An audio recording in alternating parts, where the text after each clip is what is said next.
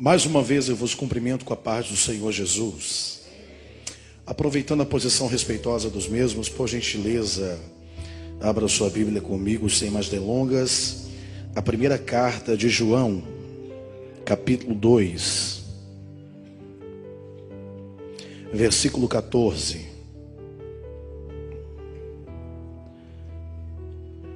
Primeira João, capítulo 2, versículo 14 a parte B desse versículo.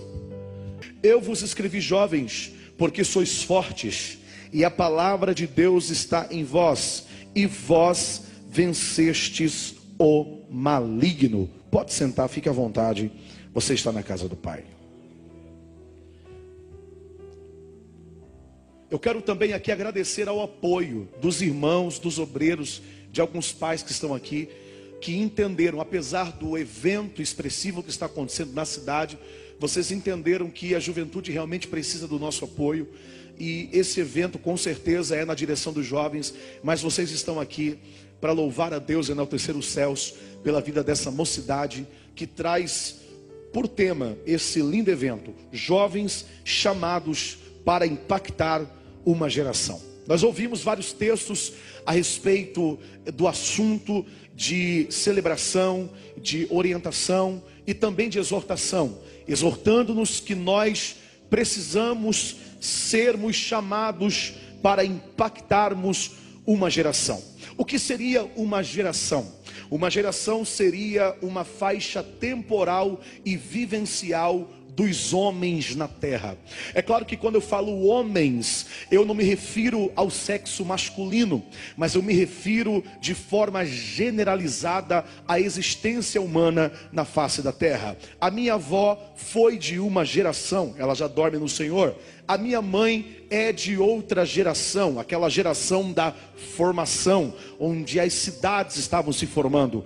Eu sou de uma geração onde as cidades já estavam formadas, estamos numa fase de transição da formação para essa era tecnológica. Os nossos filhos são de outra geração, essa geração que possui toda essa parafernália digital. A minha filha mal tem três anos de idade e já consegue abrir o aplicativo do YouTube e escolher o desenho que ela quer, porque ela já faz parte de uma outra geração. Eu mal tinha três anos e comia tijolo, isso é fato. Só que quando nós olhamos para a Bíblia Sagrada e para esse tema, nós percebemos que o Espírito Santo aqui tem nos convidado para estarmos atentos ao nosso propósito de vivenciação humana.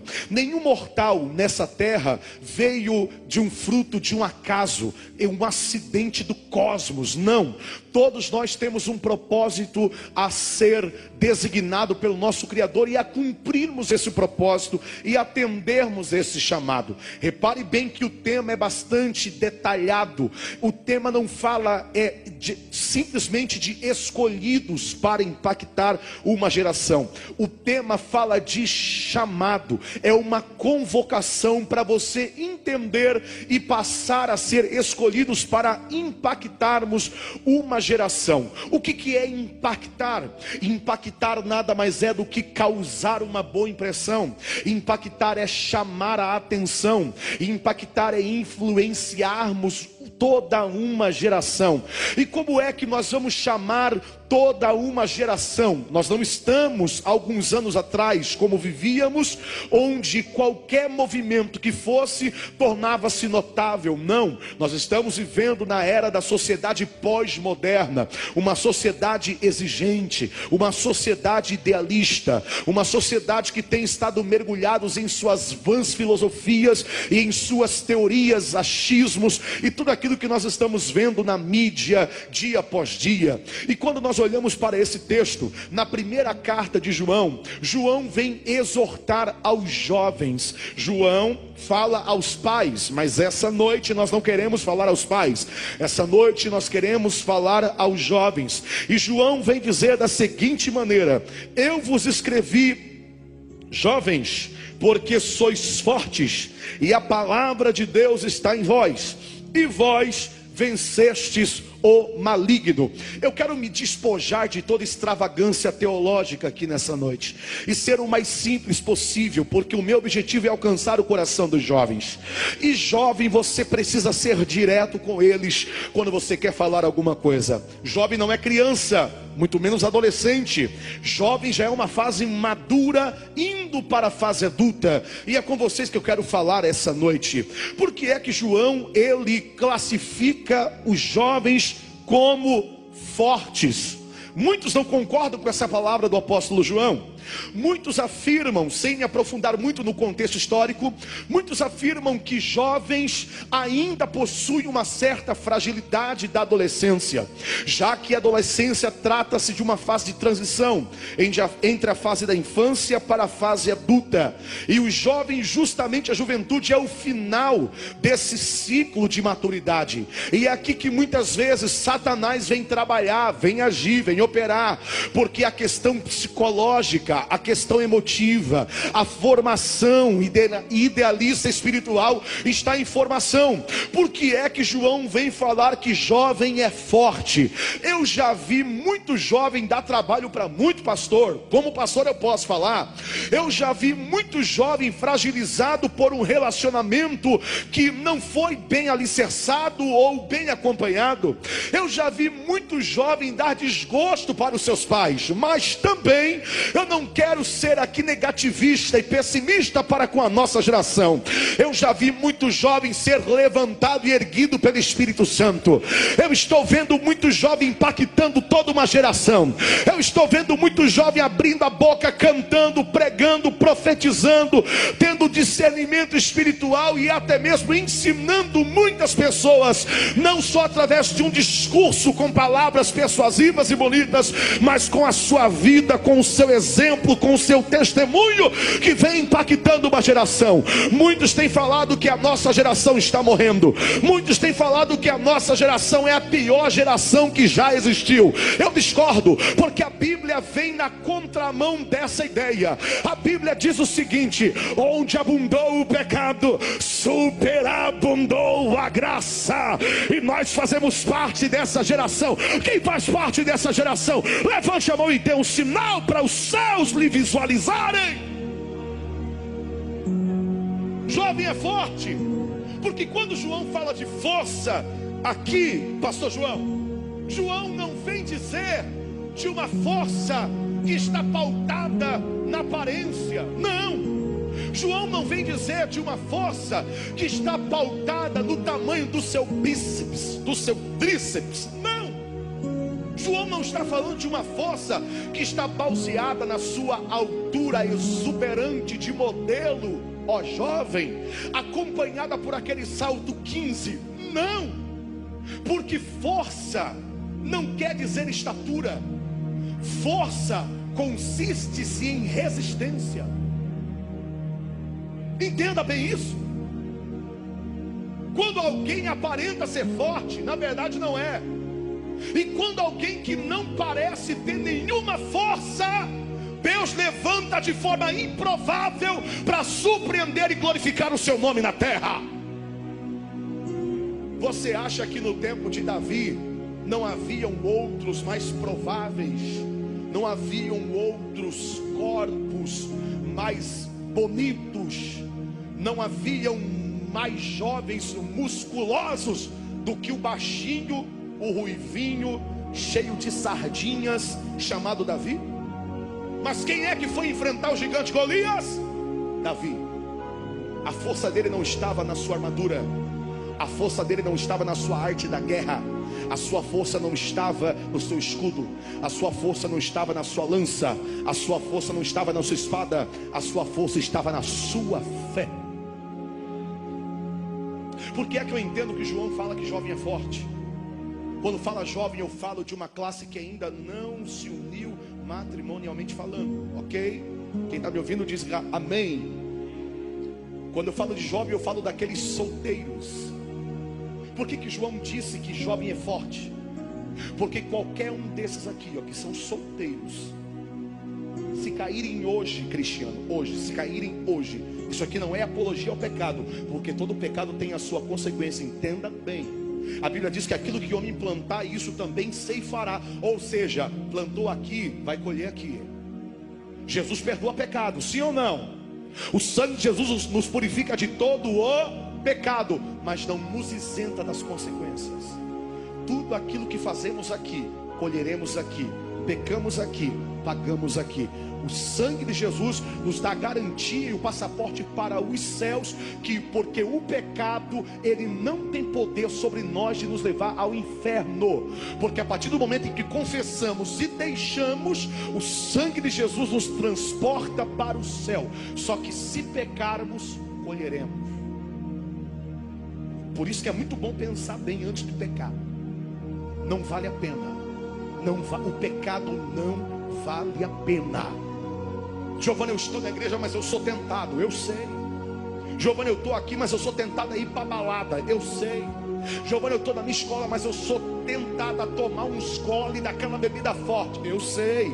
Só que quando eu aceito a Jesus, eu aprendo que eu não preciso tomar mais bebida forte. Não. Eu não preciso mais de cerveja, de vinho, de conhaque, de marula, de vodka, de nada disso. A Bíblia me dá essa pauta, essa referência. Efésios 5:18, não vos embriagueis com vinho, em que a contenda mais enchei-vos do Espírito Santo de Deus. Eu não preciso mais de maconha, rachixe, cocaína, LSD, essa pedra do demônio que está acabando com muito jovem, mais conhecida como a pedra do crack. Eu tenho uma pedra que é mais poderosa. Eu tenho a pedra da esquina, a pedra angular, a pedra que for rejeitada, Jesus Cristo, Rei dos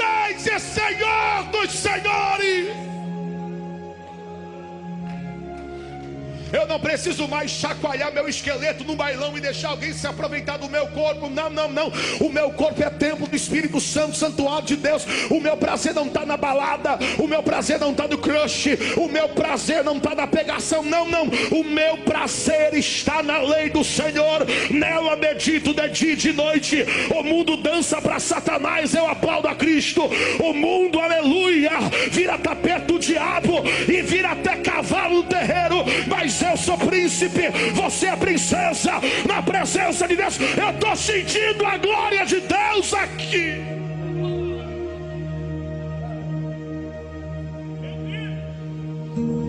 Mas vamos lá, por que é que João disse que jovem é forte?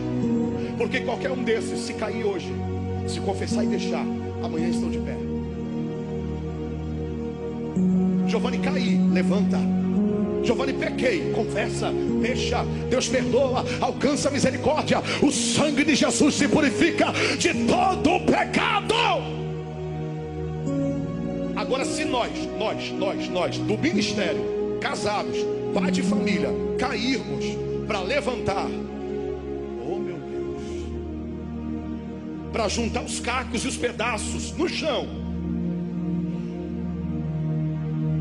por isso que vocês são fortes porque a palavra de Deus está em vocês. E vocês já venceram o maligno. Ok, se eu sou forte, a palavra de Deus está em mim. Como é que eu vou impactar uma geração? Como? Eu lhe apresento pelo menos cinco atitudes para impactar uma geração. Quem quer receber essa noite aqui, levante a mão e diga amém. Quem quer ouvir Bíblia, diga eu quero. Então lá vai. Primeira atitude para impactarmos uma geração. Primeira atitude para influenciarmos quem quer que seja. Primeira atitude: amor. Vou repetir: amor.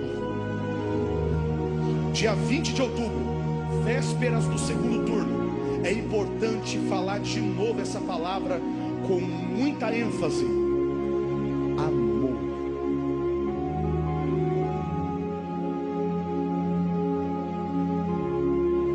sociedade está polarizada politicamente falando.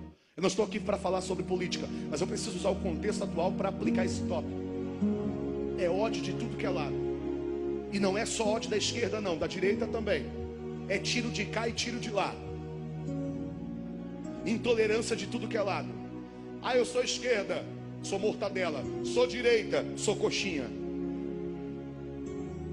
Se o teu professor é esquerda e você fala que é direita, pronto, fascista. É ódio para tudo que é lado. É briga para tudo que é lado. É família brigando com família. É amigo brigando com amigo. É irmão brigando com irmão. Cumprimento da palavra de Deus. Pai contra filho, filho contra pai, irmão contra irmão, reino contra reino, nação contra nação. Quem vai ganhar? Quem vai vencer?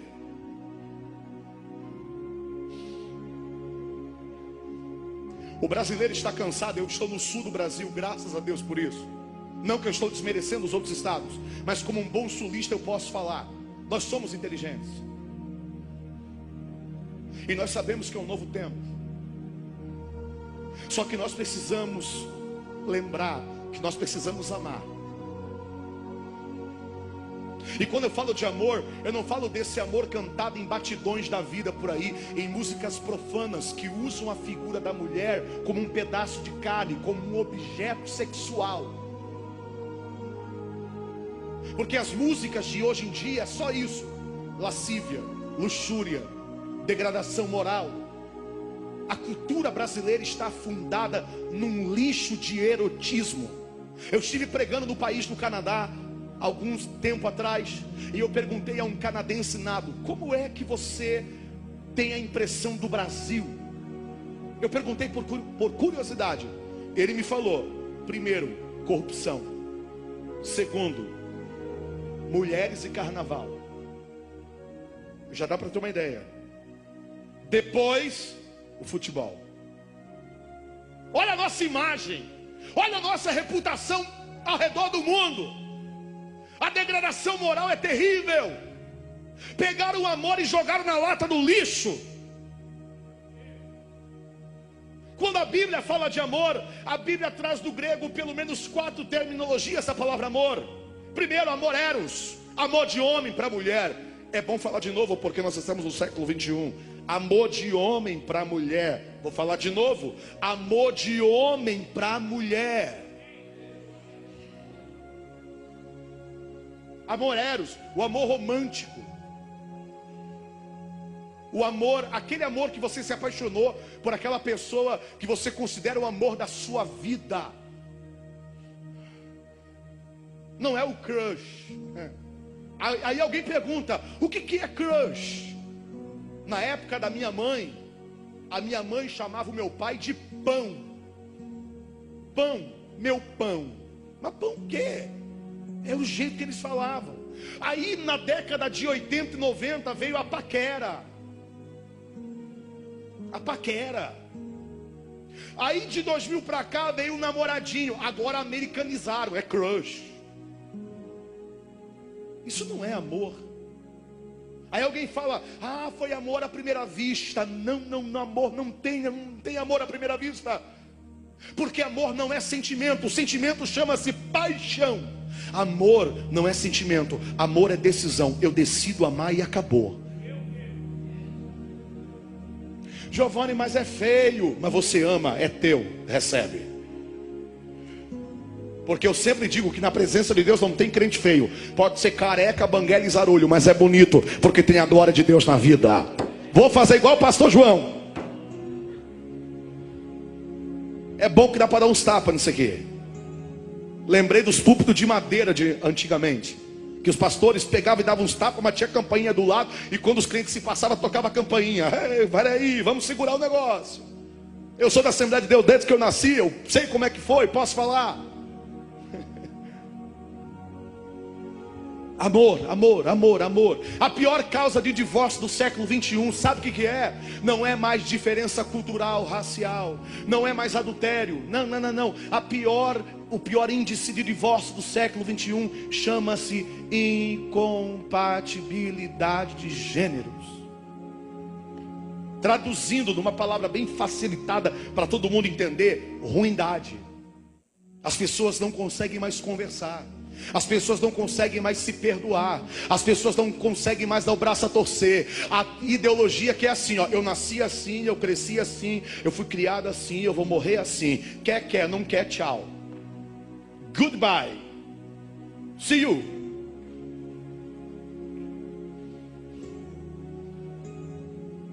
Casou. Eu gosto de azul, ela gosta de preto. Então, tchau. Porque eu vou continuar usando azul. Não vou colocar roupa preta e acabou. É isso que está acontecendo. Mas a Bíblia nos ensina o contrário. A Bíblia nos ensina a amar e a servir e a perdoar. Andar do lado, andar junto. Amor eros. Amor de homem para mulher. Giovanni, será que eu vou casar? Eu casei e você também vai. Jesus me deu uma loira linda, pastor João, do olho azul. E eu disse, eu quero uma loira do olho azul. E Jesus foi tão bom que me deu duas. A minha loira do olho azul, que faz 11 anos que eu sou casado com ela, graças a Deus. E Jesus foi tão bom que me deu mais uma loirinha dos olhos azul, de quase 3 anos de idade, a Giovana. Aleluia. Aleluia. Só que não escolhe demais, pelo amor de Deus. É jovem, vou falar. Que dizer, ah, eu escolhi esperar. Não, você escolheu selecionar demais. Tem uma diferença gigantesca. Ah, mas eu quero o gatinho. Eu quero o rapaz com os olhos do Leonardo DiCaprio, o topete dele e os lábios do Caon Raymond. Não, mas eu estou orando, pastor Giovanni. Eu quero uma menina com os cabelos da Gisele Beach, oh, aleluia. E quero uma mulher com os lábios da Angelina Jolie. Cuidado, gatinho, gatinha, mais tarde vira leão e devora a tua fé. O que Deus tem para você não é gatinho nem gatinha. O que, o que Deus tem para você é ovelha. Pode não ser muito bonito, pode não ser aquela coisa toda, mas é homem de Deus, é mulher de Deus. Vai te fazer feliz, vai te amar, vai te respeitar.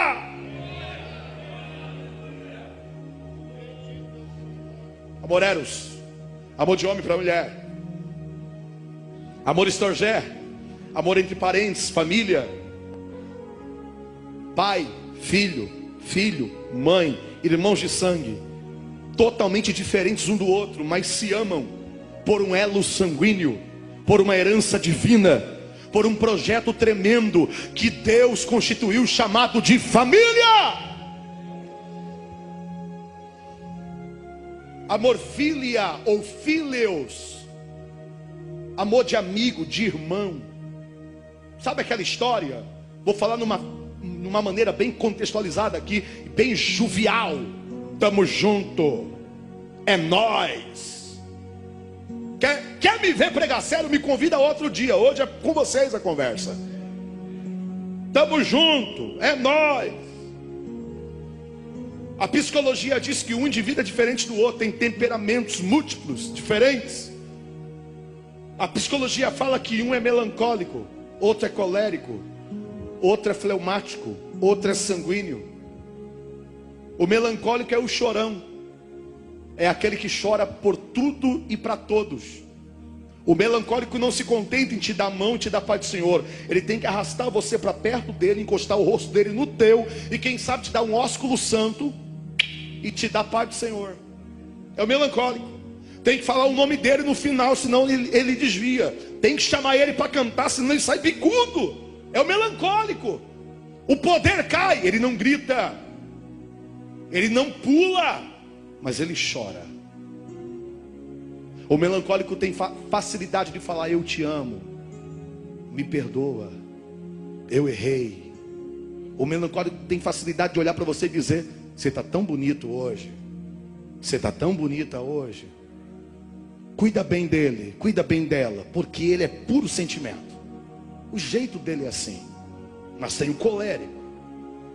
Colérico é perfeccionista, é detalhista, é inteligente, observador. Olha para tudo e para todos, analisa o ambiente, estuda o ambiente. Ele está quieto, mas ele está analisando tudo, está vendo a movimentação é o colérico. Só que pelo fato de ser inteligente demais, às vezes ele tropeça na própria inteligência e ele acha que o mundo conspira contra ele. O colérico vive postando frase, frase de inveja no Facebook. Aí você vai olhar a foto dele e pergunta: inveja do quê? Mas ele é colérico, ele é assim. Existe também o fleumático O fleumático tem só um tom de voz. Você não vai ver o fleumático alterar a sua voz com facilidade. A expressão facial do fleumático é única. Você chega para ele, Pai do Senhor, meu irmão, a paz. Tudo bem contigo, varão? Tudo. Você soube o que aconteceu lá no centro? Isso, a moto veio, o carro bateu, meu Deus, a mulher quase morreu. Aham. O fogo está pegando, o pastor João está pregando, depois vem o cristiano e dá aquelas rajadas de língua estranha. A irmã da esquerda está sapateando, a da outra sai correndo, o de trás vai profetizar, e ele está ali. Glória a Deus. Não é porque é frio, não é porque é gelado. Até um tempo atrás nós interpretávamos errado e seguíamos os chavões, as frases de efeito dos pregadores que diziam sorveteriano, picolé humano, gelado. Mas não, porque os picolés que nós dizíamos que eram, estão aqui ainda. Eles continuaram, eles venceram. Ele não grita, ele não pula. O fleumático não diz eu te amo. Ele prefere que a atitude deixe falar. O fleumático não diz me perdoa com facilidade. Ele acha que o tempo é capaz de apagar isso. É o jeito dele. Ele te ama, ele gosta de você, ele só não expressa. Acredite. Mas aí tem o sanguíneo. Ei, sanguíneo. O sanguíneo fala, fala, fala, fala, fala, fala, fala, fala, fala. O sanguíneo altera a voz. Já deu para perceber quem eu sou, né? Sanguínea vermelha. Sanguíneo explode, conta o segredo que não era para contar, ofende que não era para ofender, depois tem que voltar a pedir perdão. É sanguíneo. Giovanni, onde é que tem todo mundo no mesmo lugar? Desse jeito, prazer, igreja. Na igreja tem o melancólico, aquele que está chorando e adorando. Na igreja tem o colérico, aquele que olha para os lados para dar glória a Deus. Na igreja tem o fleumático, aquele que não levanta a mão. E na igreja tem o sanguíneo, aquele que sai correndo no, no corredor quando o poder cai. Giovanni, mas eu não suporto meu irmão. É teu irmão. Giovanni, mas eu não vou calar a dele. Mas é teu irmão. Giovanni, mas tem um negócio dele que não bate, mas é teu irmão. No céu não vai ter sala VIP para você adorar. No céu não vai ter redoma de vidro para ninguém encostar em você. No céu vai ser uma sala só. E o nome dessa sala vai ser a sala do trono. Se eu fosse você, eu teria, já ia me acostumando. Sabe esse irmão insuportável do teu lado, cheio de mania e de costume que te irrita? Vai se acostumando com ele, porque você vai passar o resto da eternidade do lado dele, no mesmo céu, no mesmo espírito, na mesma glória com o mesmo Deus é amor, é amor, é amor, é amor. Só o amor nos faz vencer. Só o amor nos faz perdoar. Mas esses três tipos de amor que eu falei, se você não cuidar, se você não zelar, se você não regar, eles morrem. Morrem ou não morrem? Morre ou não morre? Mas tem um tipo de amor que não morre e foi esse amor que Paulo escreveu em 1 Coríntios capítulo 13. Ainda que eu tivesse, ainda que eu falasse a língua dos homens ou dos anjos, ou vendesse todos os meus bens e desse aos pobres, todavia, se eu não tivesse amor, seria como o sino que retina, eu nada seria. O amor, o amor, o amor não é briguento, não é rixoso, não é ciumento, não é interesseiro. O amor é incondicional, tudo sofre, tudo crê, tudo espera, tudo suporta. É o amor que vem do alto, é o amor que vem dos céus, é o amor que vem de Deus. João 3,16. Porque Deus amou o mundo de tal maneira que deu seu Filho unigênito para todo aquele que nele crê, não pereça, mas tenha vida eterna. Levante a mão que hoje você pega essa arma para impactar uma geração. Levante essa mão, ame mais, perdoe mais, converse mais. Se sentir de no final chamar alguém e dizer: Me perdoa, eu errei, eu falhei, faça isso. Satanás vai ser envergonhado, o diabo vai cair por terra. É o evento da Celebrai, a glória de Deus está aqui. Quem acredita, levante a mão e glorifique ao eterno Deus. Aleluia!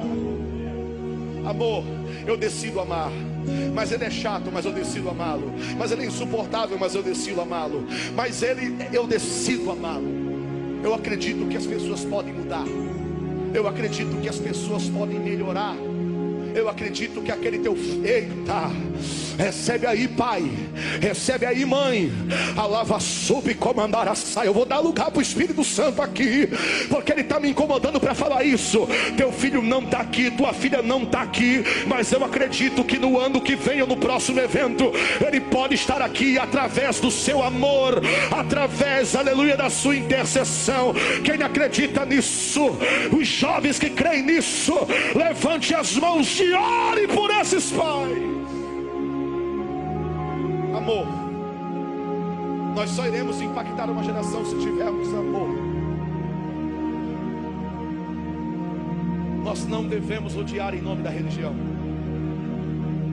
Nós não devemos ter preconceitos em nome da religião.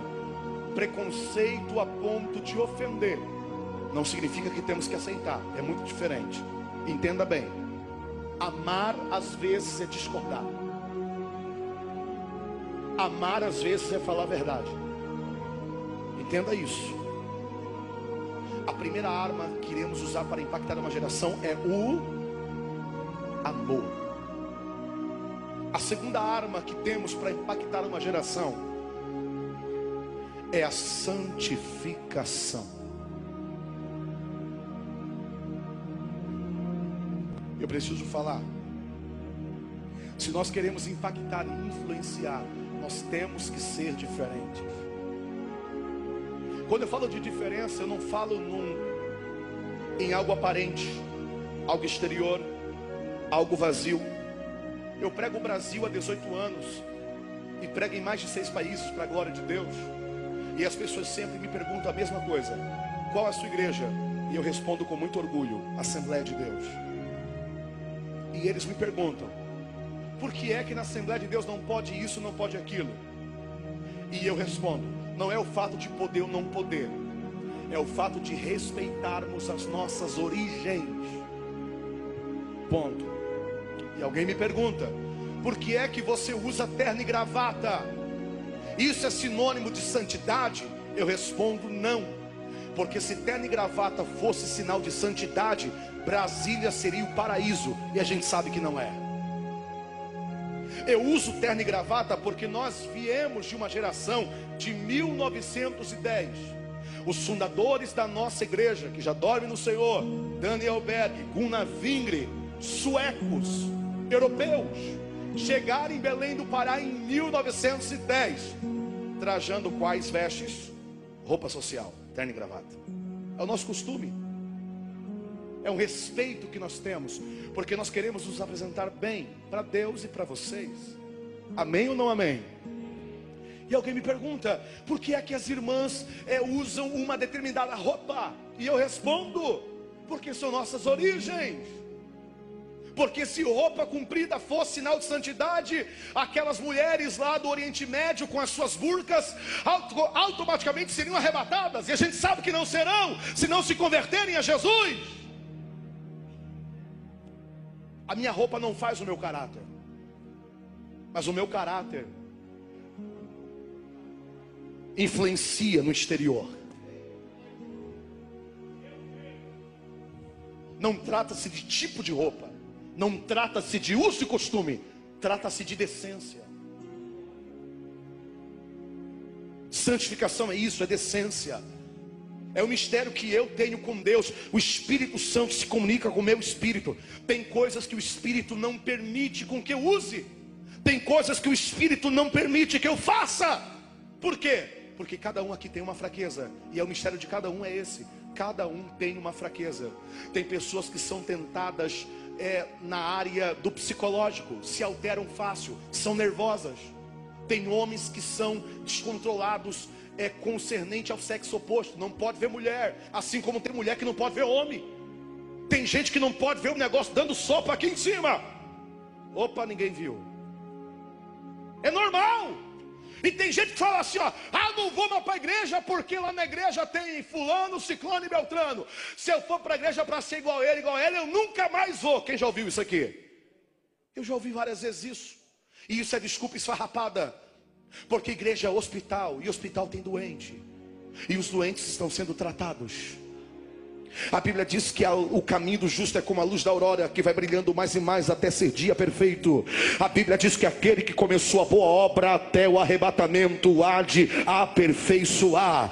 Tem gente que está fora do lugar mesmo, mas Deus está consertando. Tem gente que está tentando, mas está vindo. Ei, não deixa de vir para a igreja. Giovanni, eu sou pecador miserável, vem para a igreja. Giovanni, eu não consigo me firmar, não deixa de vir para a igreja. Giovanni, eu não consigo, vem para a igreja, vem para a igreja, vem para a igreja, vem para a igreja, vem para a igreja. Não deixa de vir para a igreja. Acredite, o lugar mais seguro é no centro da vontade do Senhor. Giovanni, mas me julgaram. Existe uma frase que diz assim que eu concordo em gênero, número e grau. Quem deixou da igreja por causa de pessoas, nunca esteve nela por causa de Jesus. Você acha que na época de Jesus não tinha os fariseus, não tinha os saduceus que perseguiam a Cristo, chamavam ele de Beuzebu e diziam que ele expulsava os demônios em nome do próprio diabo, mas ele não desistiu, ele não desanimou, ele continuou, ele prosseguiu. Ah, me ofenderam, não interessa. Ah, teve alguém que não me deu atenção, não interessa. Quem morreu por você não foi alguém, quem morreu por você não foi quem te ofendeu, quem morreu por você de braço aberto na cruz do Calvário foi Jesus. Adoro autor e consumador da sua fé. Olha para Ele, dá glória para Ele, adora Ele. Santificação. Eu estou aqui, eu trabalho aqui, eu vivo aqui, eu me relaciono aqui, eu formo família aqui, eu tenho filhos aqui, mas eu não sou daqui. Eu sou do céu. Quem é do céu aqui? Então, se você é aqui, se, se, se, você está aqui, se você trabalha aqui, se você vive aqui, se você se relaciona aqui e você não é daqui, você é do céu, você não pode viver de acordo com as coisas daqui. Santificação é isso, é uma separação. Vamos correr. Primeira arma para impactarmos uma geração amor. Repita comigo, amor. Você nunca mais vai esquecer disso. Segunda arma, santificação. Terceira arma, oração.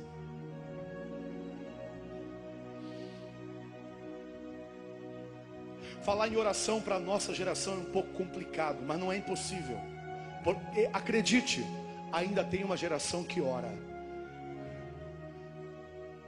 Eu estive pregando em Londres, na Inglaterra, no mês de março. Se tiver alguém de lá assistindo, saudade de vocês, vocês são bênção demais.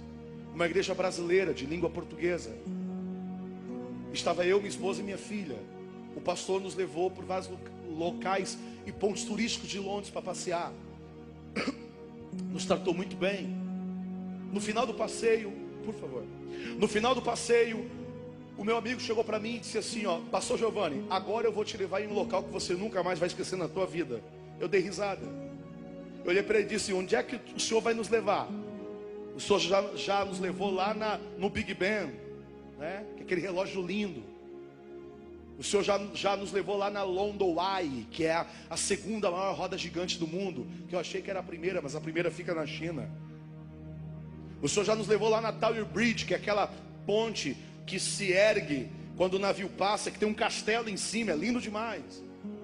O Senhor já nos levou lá na porta do palácio das joias da rainha, que tem aqueles soldados com a cabeça desse tamanho assim, que você pode fazer careta na frente deles, que eles não fazem nada. Cai chuva, cai neve, vento, rajada, raio, eles não saem dali, ficam sério, não limpam nem sequer o próprio rosto.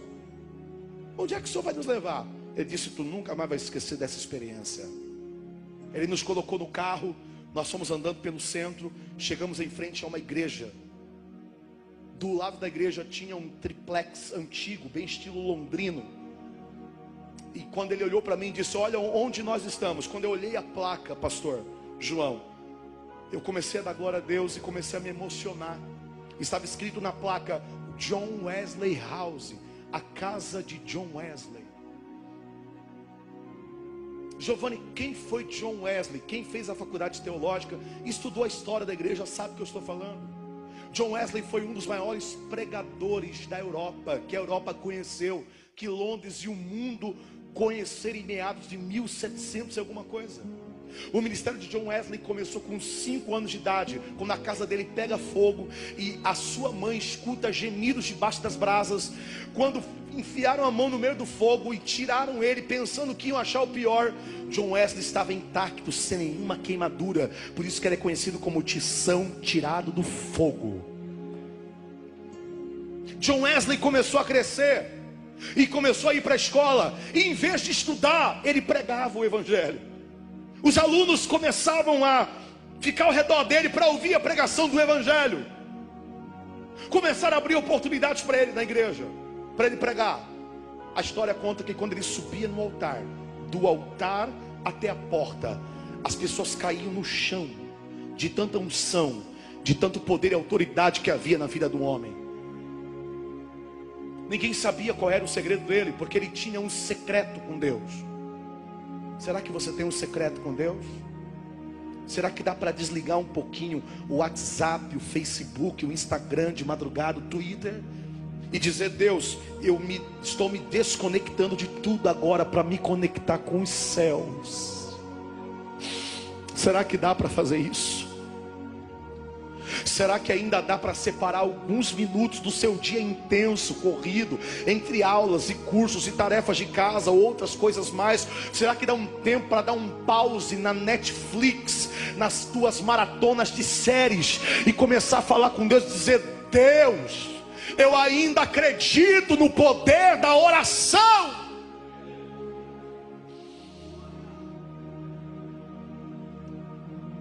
a guia turística que estava nos guiando pela igreja de John Wesley, quando nós passamos pela igreja dele, linda, maravilhosa, bem menor do que essa, acredite. O púlpito muito alto, a nossa cabeça quase batia no teto, de tão alto que era o púlpito. E eu perguntei para ela, é ao vivo, da glória. Eu perguntei para ela por que, que o púlpito é tão alto, e ela me falou: o púlpito é alto porque antigamente os pregadores pregavam contra o pecado. E as pessoas ficavam com tanta raiva do pregador que queriam bater no pregador na hora do culto. Eu falei: misericórdia. Me guarda, Deus. E eu perguntei para ela qual o segredo de tanta unção. E ela disse: o segredo da unção de John Wesley não estava na igreja, estava na casa dele. Vamos lá. E fomos lá. Quando a porta da casa de John Wesley se abriu, que eu coloquei o pé no solado da porta nós sentimos aquele peso de unção, aquela esfera, Joel. Eu me arrepiei da cabeça aos pés, comecei a falar em língua estranha, irmão Dionísio. Olhei para a guia que estava nos levando e perguntei: O que é isso que eu estou sentindo? Ela me disse: É a unção do Espírito Santo que habitava nele, que continua aqui, viva! Porque João Wesley morreu, mas a unção não morre. E ela disse, e nós vimos a cozinha, a sala, a copa, a sala de jantar, o quarto do, do irmão dele. E ela disse: O mistério maior está no quarto dele. Vamos lá. E subimos. Quando subimos, que eu olhei perto da cama que todo mundo fala, a parte mais gasta na madeira, eu perguntei para ela: Que marca é aquela? E ela me disse: São as marcas do joelho de John Wesley. Ele orava tanto, mas tanto. Quanto tempo? No mínimo cinco horas por dia, segundo testemunhas. Ele trancava a porta do quarto e orava. Chegava num nível de oração espiritual tão forte que as pessoas do lado de fora da rua, sem saber o que estava acontecendo do lado de dentro, começavam a cair na calçada. Eu creio nessa dimensão espiritual para Sananduva e região. Eu acredito nesse patamar de unção na vida do pastor João e dos obreiros da Assembleia de Deus em Sananduva. Eu acredito nesse nível de unção em pleno século 21 para você que está em casa. Eu acredito nesse nível de unção através da vida dessa mocidade que talvez são tantos tímidos para se manifestarem na escola ou onde quer que seja, mas quando a unção de Deus te toma, a timidez vai embora e a glória de Deus toma conta, ela se manifesta. Quem acredita nesse nível de unção e autoridade? Alabaracamanubi darasaio. Revência, Bramixa, Urabi, Okami, Dulce, Telefai. Deus está nos reservando um nível de unção e autoridade profundo antes do arrebatamento. Quem acredita nessa profecia, levante a mão. O espírito de profecia ainda está entre nós. Alabando que levará o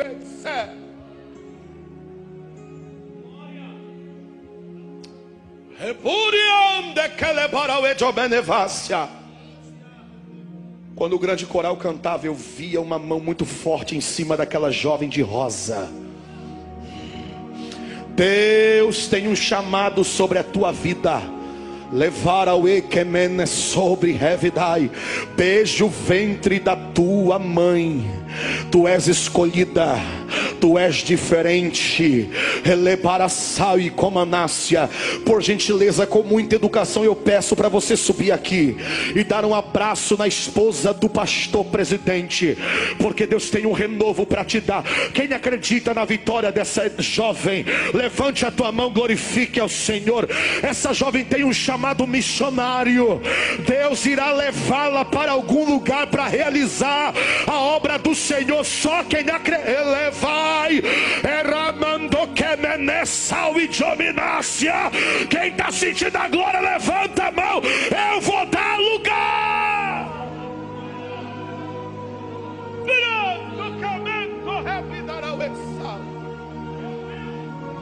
Subi, avança.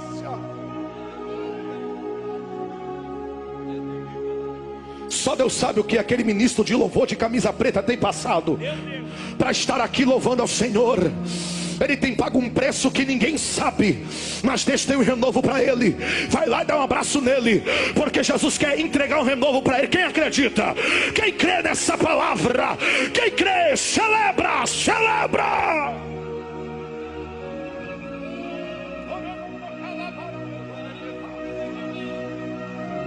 A glória de Deus está aqui. A glória de Deus está aqui. Quem achou que esse evento ia ser vazio da glória está muito enganado. Só pelo fato de ser jovens. Jovens, sois forte. A palavra de Deus está em vós. E já vencestes o maligno. Levanta a mão e adora por um minuto. Você que é batizado com o Espírito Santo, adora em outras línguas. Eu espero, vai. Adora, vai, adora, vai, adora, vai. Jesus está curando, está curando, está batizando, está renovando. Ele está entrando lá, ele está entrando. Eita, eu estou sentindo Deus aqui. É pava sobe, repara, arava sobe, caminacia.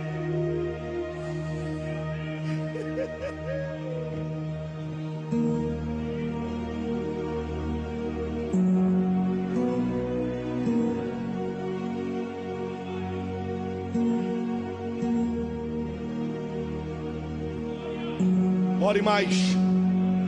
Ore mais. Ore mais. Ore mais. Giovanni não tem o tempo para ajoelhar, não tem problema. Ore de pé. Ore dirigindo, ore estudando, ore trabalhando, ore arrumando estoque, ore no campo, mas ore, ore, ore mais, ore mais, ore mais, ore mais. Deus te ouve.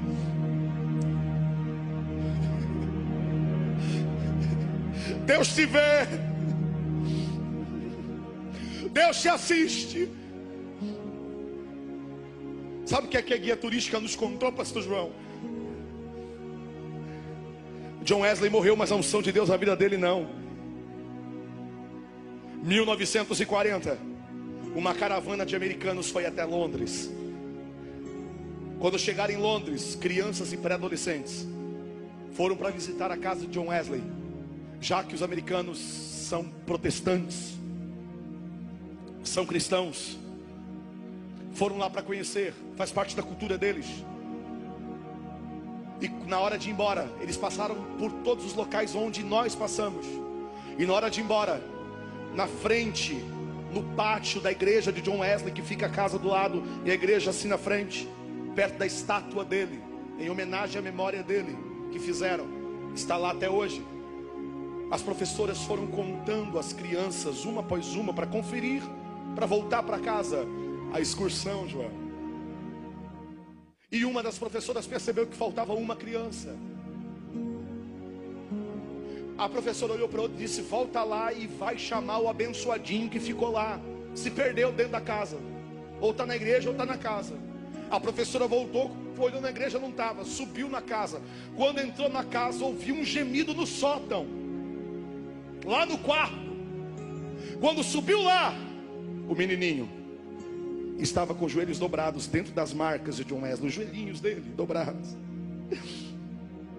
com as mãozinhas unidas, lágrimas quentes no rosto, orando e dizendo: Senhor, faz outra vez na minha vida o que tu fizeste na vida de John Wesley.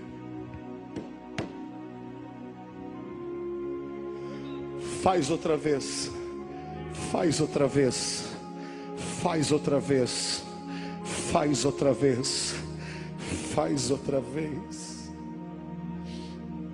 A professora, constrangida com a atitude de quebrantamento da criança, olhou para o menino, arranhou a garganta e falou: ah, ah, Billy Graham,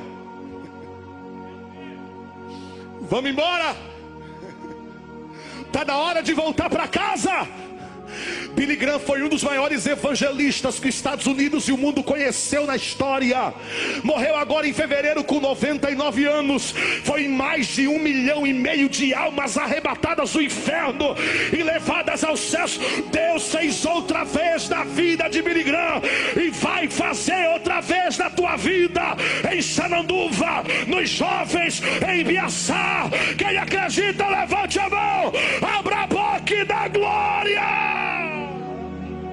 Faz outra vez, faz outra vez, faz outra vez, faz outra vez, Espírito Santo, faz outra vez, batiza outra vez, renova outra vez, cura outra vez, levanta outra vez, liberta outra vez, enche outra vez.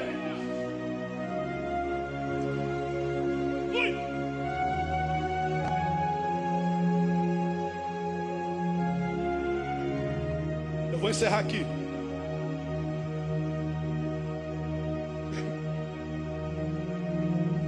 Vou encerrar aqui. O que faremos para impactar uma geração? Amor, santificação, oração. Quarta arma, fé. Vou falar de novo. Fé. Hebreus 11. Fé é o firme fundamento das coisas que não se vê e a certeza das coisas que se esperam. Eu tenho fé. Eu tenho fé. Saudoso pastor Luiz Antônio, aqui do estado de vocês, pregava muito para nós lá em Paranaguá, pastor. Eu sou de Paranaguá, sou do, sou do estado do Paraná, moro em Santa Catarina há 11 anos.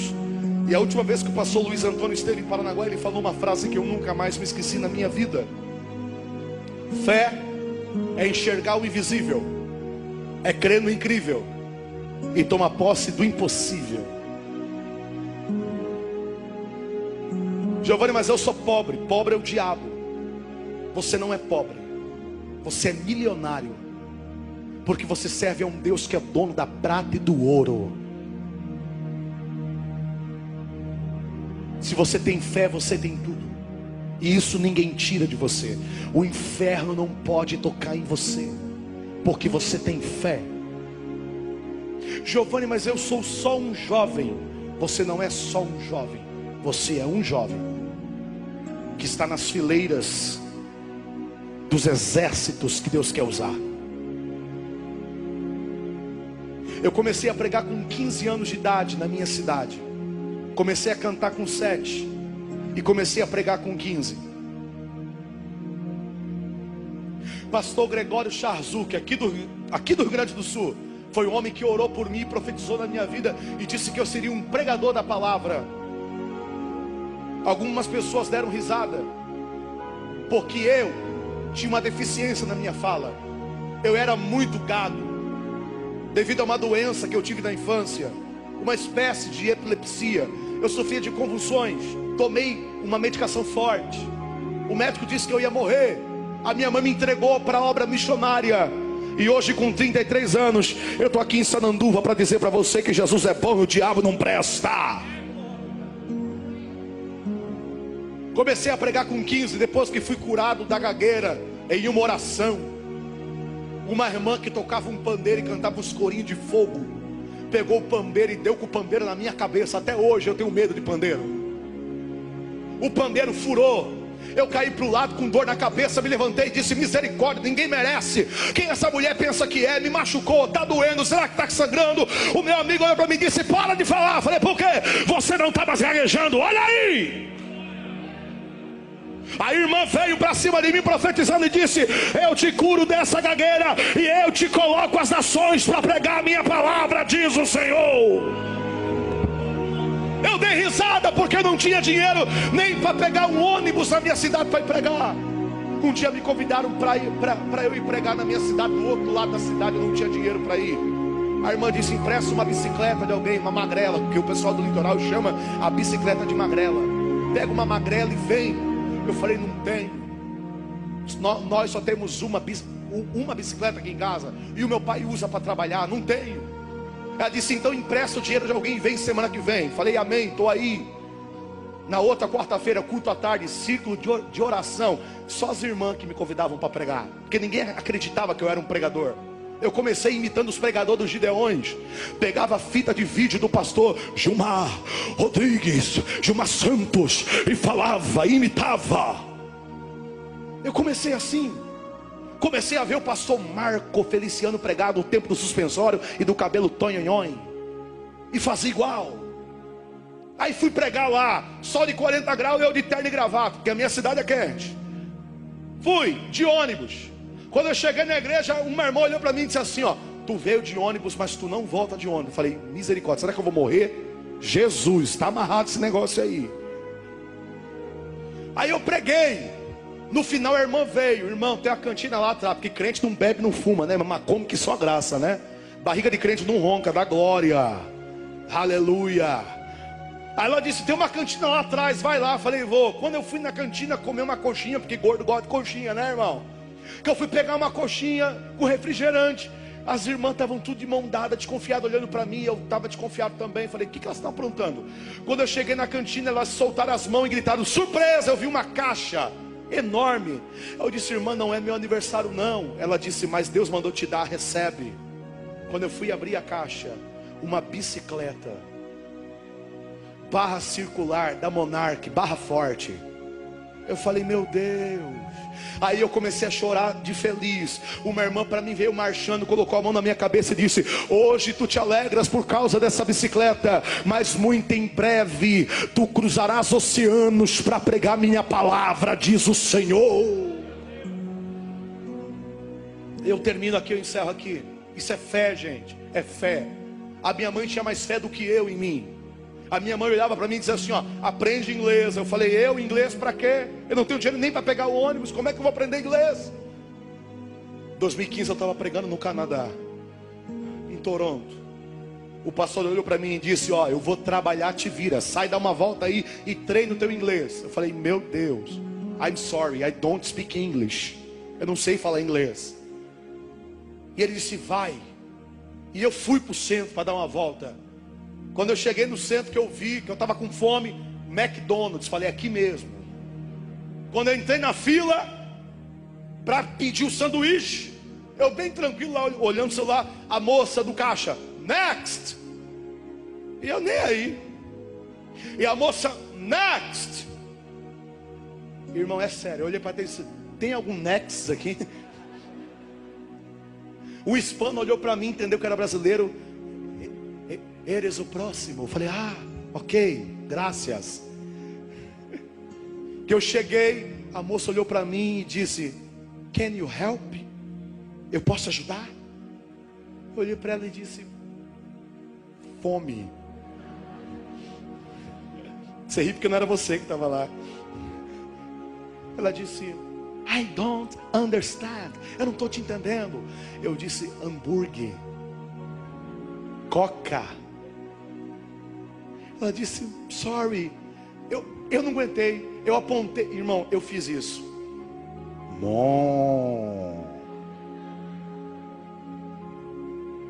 Ela, oh yes, yes, yes. E pegou o sanduíche de beef, meat. Eu não sabia falar inglês. Organize-se para receber o teu milagre. Você vai chegar onde Deus falou que você vai chegar. Trate todo mundo bem. Tá vendo essa pessoa do teu lado aí? Trate ele bem, trate ela bem. Porque hoje ele pode ser um Zé Mané. Mas amanhã, amanhã. Eu tinha um amigo e Deus sempre dizia: trata ele bem, trata ele bem. Eu não sabia o porquê.